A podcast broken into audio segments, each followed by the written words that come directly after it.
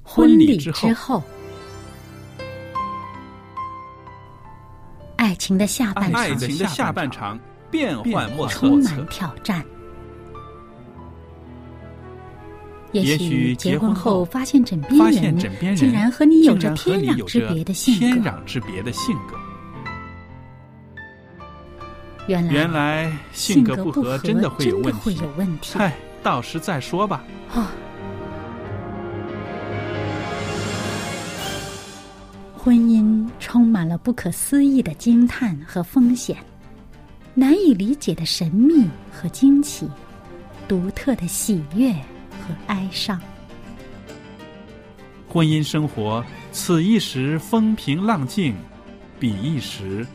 怒涛万丈。幸福的的婚婚姻姻不不是是没没有有冲冲突的，而是而是有有能能力力解解决决冲冲突突。两个人总比一个人好，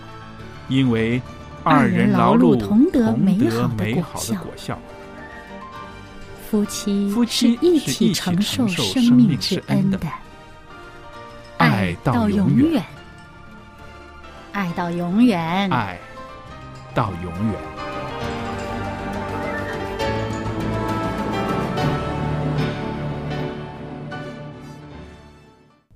收音机旁边的各位听众朋友，大家好！您现在收听的是《希望之声》福音电台，我是肖佳丽，在这儿呢为大家主持的节目是《婚礼之后》，在这向您问安，也欢迎您收听我们为您预备的节目。在这儿呢，也特别的欢迎我们的呃好朋友小燕，小燕欢迎你，你好。您好，大家好。那么今天呢，我们在这个婚礼之后的节目中呢，跟大家谈谈啊，婚姻中的一些个危机信号。那为什么要讲这个题目呢？因为啊，上一次呢，我们在节目中呢一直在说，就是说啊，怎么样应对婚姻中的危机，还有就是啊，离婚呢应该是应对这个危机中的一个最后的最不希希望出现的一个选择，对不对？嗯那今天呢，我们说，如果你可以很敏感的早发现婚姻中的一些个危机信号的话，一点点的信号出来了，你就把它处理了，把它解决了，那么就不需要把这个问题堆得很大的时候，这个墙筑得很高的时候再去应对它了，对不对？嗯对，所以我们今天呢，就是谈一谈在婚姻生活里面哪些信号出来了，是让我们应该敏感的察觉到，哦，我要解决这个两个人之间的关系问题了，嗯是吧？那我们说，这个婚姻破裂之前，总会有很多信号的。问题就是说，当事人呐、有没有很敏感的察觉到？嗯，为什么察觉不到呢？小燕，我相信你也会想得到了，是不是？生活很繁忙啦，对。还还有啊有，哦 继续 说还有会觉得啊，这他他他就是这种人，啊哦啊啊啊！ 也对，会漠视了对方啊，的一些对个，这个司空见惯了，嗯嗯嗯，其实呢，就没把它当成一个他老出现这样的呃情况。嗯其实呢，是可能造成一些问题了，对已经会积压了一些问题在里面了。嗯，所以我们说啊、呃在这个婚姻生活里面的有一样真的是很需要，就是说有一些时间你需要静下来，嗯，静下来思考一下两个人现在处于一个怎么样的状态，嗯啊、是不是有些信号已经出来了，但是我们不想去面对，不想去、呃处理它，嗯，有的人会觉得呃放弃，我觉得啊，出来就出来吧。总之，我跟他说了这么多次，他也不会有什么改变。然后呢，就不理他，漠视他。所以，其实这些个都应该及时的处理，嗯，是吧？对，那我们看看啊，这个每一对走入婚姻殿堂的夫妻，开始的时候是什么样的一个状态？开始的时候肯定都是希望，哎呀，白头偕老啊，对对执子之手哈、就是一生一世了。对嗯，大家都是对婚姻有非常美好的憧憬。嗯，可是呢，有的时候这些美好的愿望呢，往往会在现实生活中呢被打破了，对不对？那么婚姻生活里边呢，总会有一点一滴的矛盾，或者是有分歧。那这些个分歧啊，这些矛盾积累下来的时候呢，就变成一个很大的问题了，对不对？嗯是，呃，还有或者就是有的时候在漫长的婚姻生活里面会有第三者的插入，对不对？嗯，有的时候这个第三者，未必是第三者，可能啊，是、对对对，可能想出来的啊，对、啊一个就投射，可能是、哎，对对对，或者是有一些怀疑。嗯，对，嗯，对当然呢，也有可能呢，这个第三者可能不是一个人，是他说不定是一些事物，对真的是你对他的这个精力的投注呢，呃，大于你对婚姻的投入，是啊、就变成婚姻关系中间一个障碍了，对，嗯所以在这些个呃情形之下，有的时候婚姻就显得非常的脆弱了，是不是？那么如何才能够保持长久而稳定，甚至甜蜜的婚姻关系呢？嗯，这个就是首先我们要在提前一步，要避免婚姻走向破裂的这个阶段，嗯，是不是对？那也就是我们刚防刚说患的于，未然，对，防患于未然，要做好一些准备的功夫啊。嗯那么好了，看到这些个婚姻危机的信号，我们要怎么样识别这些信号呢？因为我们觉得啊，你能够判断这些信号的出现，其实已经是在解决问题了，对不对？第一步，对，这是第一 步。那好了，我们看看啊，有好多信号，应该是啊，第一个信号是什么呢？第一个信号是对对方的关注转移了。啊，对了，不关心对方了，嗯嗯呃，比如说大家的这个呃兴趣爱好，嗯可能会有不同，因为大对家个性不一样嘛，嗯，呃，你本来呃背景条件都不一样，嗯可能、呃这个。丈夫喜欢的妻子未必喜欢，嗯但是呢，不等于你要不关心。对对，嗯，所以呢，当你不关心的时候，你发现啊、呃这个对方或者是呃自己开始对对对方的活动和他的一些乐趣，你都无动于衷，呃，漠不关心的时候，这说明你自己开始有一些问题了。嗯啊，或者说你发现配偶对方对你这些方面不太关注的时候，你要小心了。对，嗯这个是也是一个信号，对不对？嗯而且这种信号呢，有的时候是呃会很早就出现的，因为为什么呢？在结婚之前呢，对方的兴趣啊，或者是他的爱好啊，我们会比较关注，我们会觉得啊，愿意多了解一些，愿意多知道一些，也特别想知道他的感受。嗯，可是结了婚之后，甚至在这个平平淡淡的日子里面，我们就觉得，哎，好像这一方面可以忽略了，不要那么费精神了。嗯那其实有这样子的这个想法冒头的时候呢，我们就应该想一想，你为什么变了？是不是把他娶回家来，或者是嫁给他之后，就不需要再关注他呢？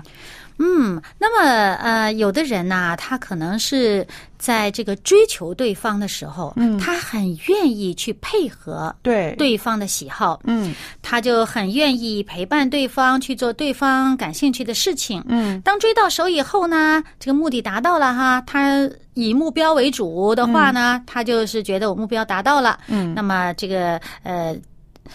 其他的相配合的这个行动呢，就可以呃省 了。 对，啊，于是呢就不再陪对方去做对方感兴趣的事情了。嗯那么这个事情呢，其实本身并不构成一个对婚姻的危害，嗯，但是关键在于对方是怎么想这件事儿的是。对方如果知道你本来就不感兴趣，当初呢是为了。哎追我陪伴 你，哎，为了陪伴，呃，才去跟他一起去做的。对方认同这个事、事情了，他也知道你不感兴趣，那就由得你去吧，他不计较这事儿，嗯哎，那就不成问题。对对对。但是如果对方很在意，觉得啊，你怎么着了？你你你你以前都跟我一起去，你现在不一起去了，你是不是变心了？嗯啊，你是不是这个这个移情别恋了？啊，这就问题就大了。所以是嗯你一定要搞清楚你的这方面的改变，你不再去陪伴对方，你不再关注对方，对方是不是在意？对，如果对方不在意，嗯，那没问题。对如果对对方在意，这就是一个危机的信号。是，嗯，对，有的时候在这个地方呢，也应该有一些沟通，有一些、呃嗯说清楚，甚至对就是说结婚之后也可以告诉对方，其实呢我是不大感兴趣的，不过真的是啊、呃很想你知道我多么关心你。那现在呢，我。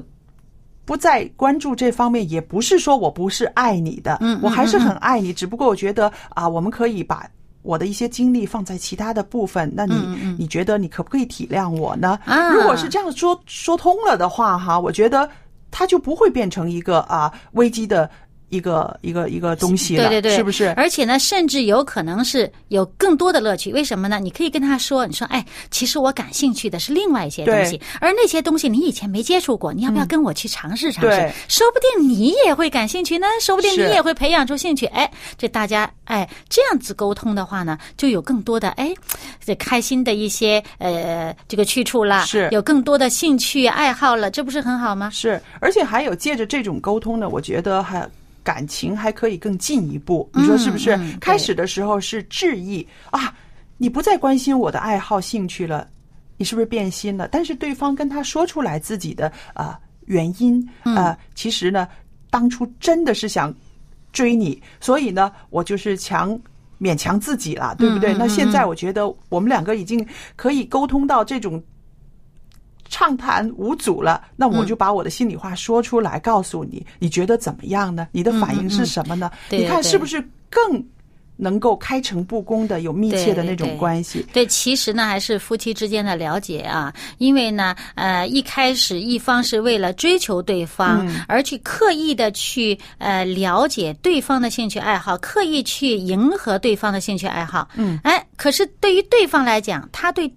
这一方呢，他不是太多的对认识，对所以一开始他自己是被人关注的那一位。嗯那么，当你婚姻当中，呃，这个遇到呃对方已经没有精力在关注你的时候，你是不是要转换一个方位，对调整一下自己，成为一个关注别人的？是啊，那么其实呢，也更多的你了解了你的配偶嗯嘛，对不对？他有他的兴趣爱好，你也去进入到他的兴趣爱好里面，对其实也是更多的了解。这样呢，彼此双方都有更多的了解，也是更好的。对，那好了，我们看一看，还有第二个信号哦。嗯，这个第二个信号呢很有意思，就是说啊、可能呢在啊、之前呢没有发生危机之前呢，两个人有矛盾、有争执的时候，很快就可以大事化小，小事化了。可是呢，到了一定的日子呢，可能有的时候呢，两个人都不愿意大事化小，非要争出个嘖所以然来。那么双方两个人各执己见，互不相让，不肯包容对方的错误，甚或失误的时候呢，其实呢，这也是另一个危机的一个信号了。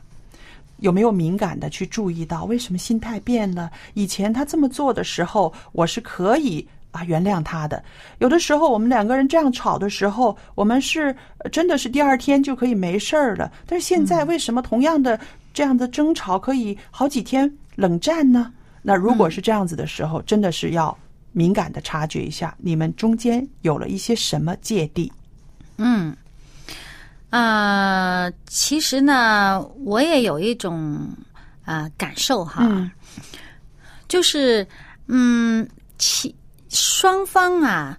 在他们的个性差异比较大的时候呢，嗯这个思维的方式和这个他想问题的方法呢，嗯会有很大的区别。对，呃，那么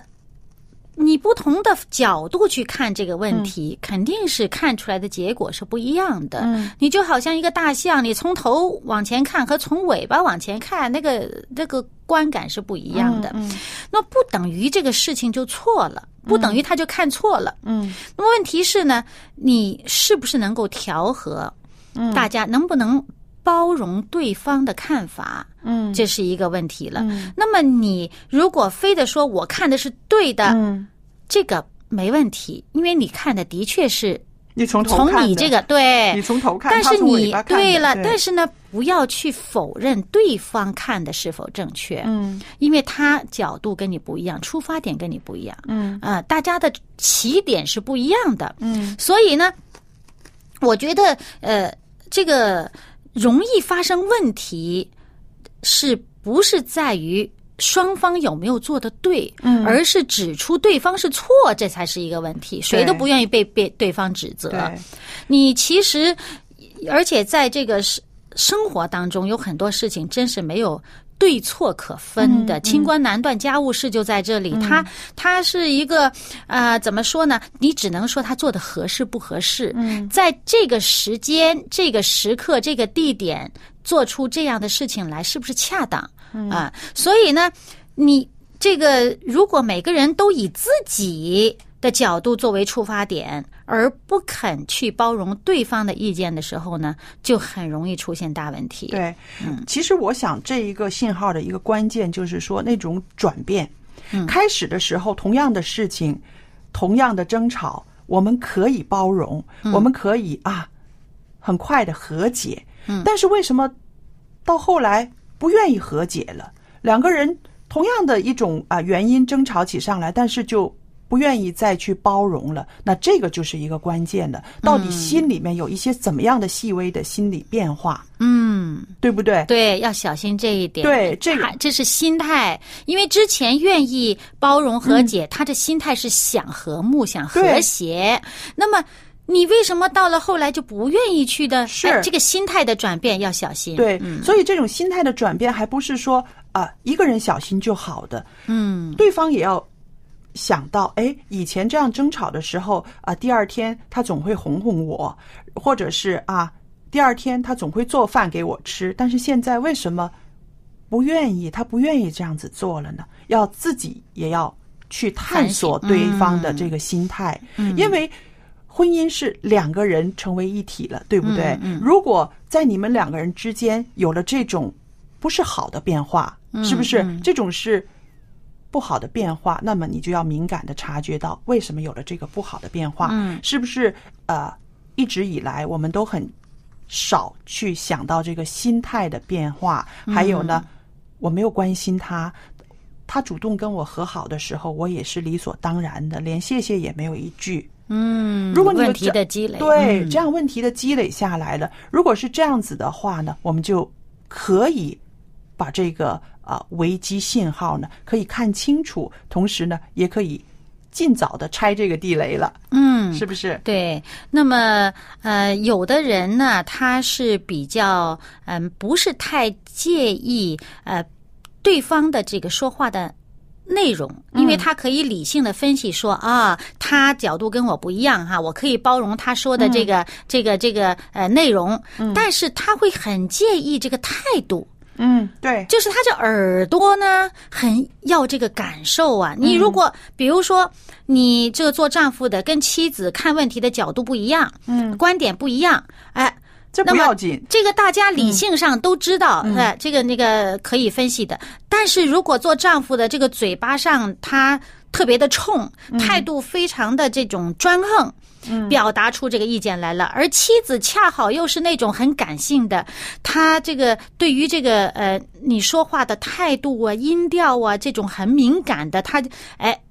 那她一下子她就感受到，咦，你用这样的态度说，那是嗯不是还有另外的含义在里面？你这个话的内容不只是这些了，他就想到你会不会还有嗯对另外的东西在里头？对对这样一想多了，危机就出现了。他就觉得啊，怎么着以前呃，那你丈夫的。丈夫这边所感受的就是说，为什么以前你能包容我，好像说我观点不跟你一致，为什么现在你不能包容呢？其实是他没有反省了一下，因为自己表达的态度不同，太太太听了以后就觉得，哎，你是不是另有含义？嗯啊，所以其实这都是要大家在表达不同意见的时候呢，要克制自己的表达方式。对，除了表达之外，也要想想对方，感对受方他的嗯感受，他是呃是怎么样的？因为我们常常说啊，它是吃软不吃硬的，对不对啊？嗯那你就要要找一些个适当的词汇来说出你的道理来了，对对对不对对对对对不对？有的时候这些个词汇、这些语气，它确实是一个很好的工具啊。嗯嗯嗯，那我举一个例子，很有趣的，就是最近发生的。那我们家不是订了一些家具啊，要送来。嗯，那送来的时候呢，就是，哎呀，一下子送不全，一下子就延期，这个那个的哈，让我也很觉得很受困扰，因为我总要安排时间呐、还有什么、送来的时候呢，又有的货不对版，嗯，就是我看的样子跟他有点不一样，所以我就心里面很不不高兴。然后后来我就啊、送货的那个啊、来的时候呢，我就跟他们说这里这里这里有问题，我希望你们真的快点去解决什么什么的。那语气有点严急厉，躁，嗯严厉，我就是，嗯嗯嗯但是后来我也是跟他们很很客气的，我说谢谢你们了，其实这些不是你们的事，是你们公司要负责任的，但是我谢谢你去啊补救这些个事情。嗯嗯那他们也觉得我算是挺好的，挺客气，然后走的时候也是特别的啊啊，谢谢你包容啊什么嗯的，说挺客气。后来呢，这个事情就是我就跟我先生说了，我说啊，我当时我真的是觉得怎么回事呢？不能够这样子的态度嘛！你收了钱，做成了生意之后，后边就是这样子烂尾巴的那样子的感觉嘛。后来我就说，我说我已经很忍的了，我已经很忍了。然后我我先生就用两句话就把我给啊、镇住了，平息住了。他就是说，他说不是他们的错，你不应该跟他们那么严厉。我说是我明白。然后他就是说，他说总要跟人和好啦。嗯那我就觉得啊，有道理，有对道理。那这种提醒，尤其是自己最亲近的人的这种提醒呢，我觉得对我的啊生命来讲呢，是一种造就。嗯，因为有的时候我的脾气放在他的身上的时候，他是可以原谅我的。嗯，我的这种啊做事的急躁、认真，他是可以接受的。可是外边的人呢，我没有办法控制的。嗯，对不对？嗯那我自己把我自己的这个标准概念套到他们的身上，套到他们公司的身上，可能他们会觉得啊，这个客人很难服侍。嗯那虽然我的要求都是正确的，嗯，是他们先搞错的，对不对？嗯嗯可是我就觉得，那夫妻之间有这样子的这种交流，有这种啊提醒，我觉得真的是啊。是一件好的事情。如果他跟我火上浇油的话，他说就是嘛，你看都说了，别跟这个公司去去去去做生意了。你看他们真是这样子的哦，何必呢？我心想，对我也没有造就，对我以后的日子也没有造就。嗯，对而不且对你可能又会去追究对方的责任啊，然后弄得不欢而散。对，嗯所以我就觉得夫妻之间有的时候像这种真真正正的想对方成长的话，除了想你自己的感受、他的感受，甚至也想一想对这个人将来他的成长有没有意义。嗯，这种啊提醒呢，我觉得是非常好的。对，所以我就想到刚才你说你先生说的那嗯句话哈，我就想到圣经里面也是这样，是总要与人和睦。对，总要与人和睦。嗯那虽然我自己觉得啊，啊，这次做家具是有一点啊、不舒服，可是到最后我们两夫妻在这个观念上有了一个啊、契合。嗯总要与人和睦，我们两个人的、呃生命的原则是一样的，那么对嗯甚至是可以互相提醒的。所以我觉得、啊，好事好事，所以。所以对这个也对是可以说是呃生活中的一些个小事情，我们可以敏感的察觉到对的时候、因为就是嗯你是比较理性的，而且呢也。自我也是有要求的人，所以你很敏锐的察觉到你先生的提醒是好的。对那么有些人呢，可能他自我反省能力弱一点，嗯嗯他就不觉得，他可能会想，哎，怎么你站在对方的角度上跟我对着干呢是？对你怎么对嗯帮胳膊肘往外拐呢？他的情绪就来了。是哎，其实，在这种时候啊，我们要小心。每当我们自己心里边产生负面情绪的时候，嗯你一定要想想这个负面情绪来的到底有没有道理。对不管有没有道理，负面情绪都是要不得的，总要与人和睦。你先把自己的火头压下来，嗯对再去研究有没有嗯这个这个办法去解决、啊。因为负面情绪不管怎么说，必定是对你们的婚姻关系有害的。是的，所以朋友们，当你的心头有负面情绪的时候，记得要提醒自己，不要给魔鬼留地步。嗯，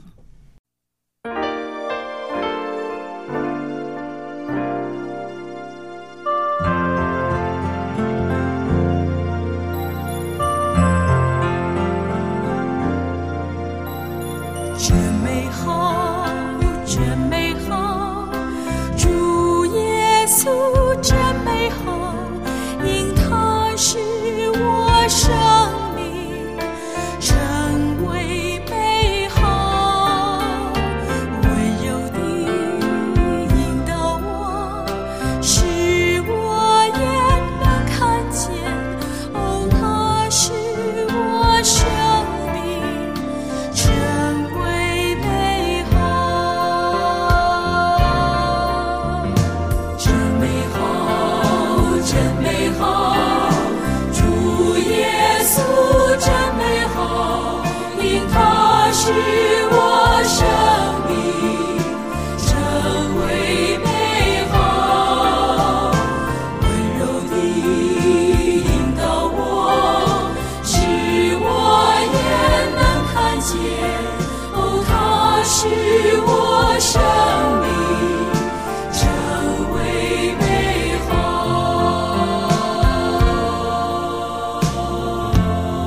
好。